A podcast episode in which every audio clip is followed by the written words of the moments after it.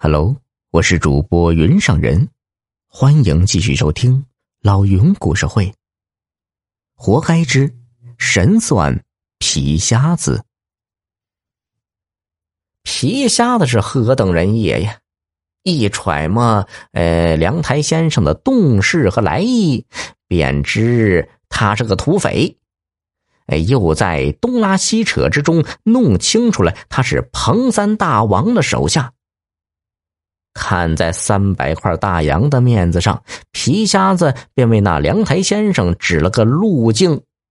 苏家寨有粮食，并为他们选了一个抢掠苏家寨的良辰吉日。这些日子呀，皮瞎子常听四面八方来算卦的人闲谈，说苏家寨没有外出逃荒要饭的。当下便明白了，苏家寨定然有渡荒粮。另外，皮瞎子还深知，彭三大王抢掠村寨时有个独特习惯，将村民们集中起来，然后从中找出一个出众人物，当众剥皮，以威吓村民们快速交粮交物。这一招叫剥鸡害猴。小神手来自徐州城，衣着相貌自然比乡下老农是风光抢眼。到时候，彭三大王定然拿他当鸡波。这小子偷来了王小玉的贴身内衣，毕竟是不明不白的事活该把他千刀万剐呀！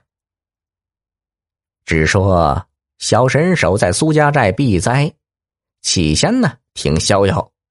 不成想，一个月黑风高之夜，突然枪声大作，彭三大王他们攻破了寨墙，将寨子中的男女老少全赶到打麦场上，燃起熊熊篝火，篝火前扎上一个铁马架，说要从人群中揪出一个人来，吊在铁马架上当鸡波。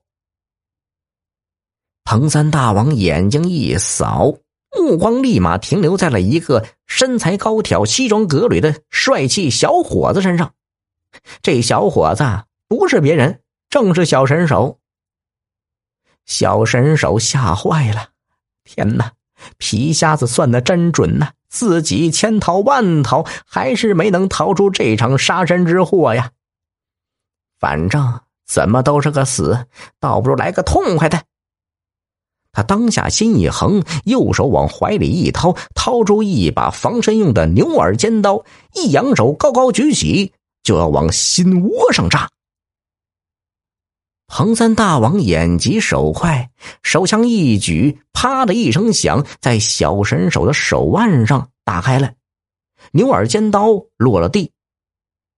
几个小喽啰一拥而上，将小神手按倒在地。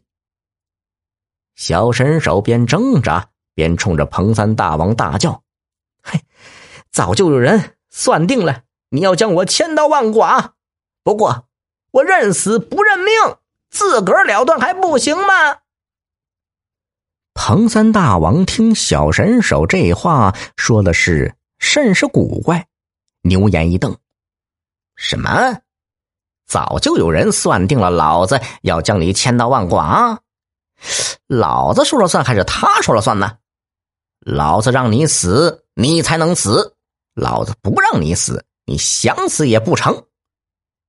说罢，枪一挥，命令小喽啰把这小子带到山上去，老子要细细审问，看看到底是谁敢挡老子的生杀大权。最终。土匪们从苏家寨抢了不少渡荒粮，押着小神手满载而归。到了老巢，听了小神手一番述说，老谋深算的彭三大王眨眨眼，全明白了。原来这一切全是皮瞎子捣的鬼。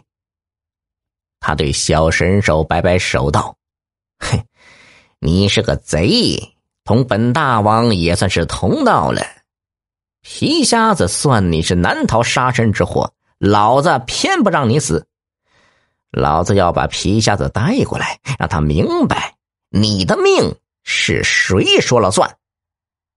当下便派梁太先生带着几个喽啰再去徐州，夜里翻墙进入世玄斋，将皮瞎子用麻袋装了，扛入山寨大厅。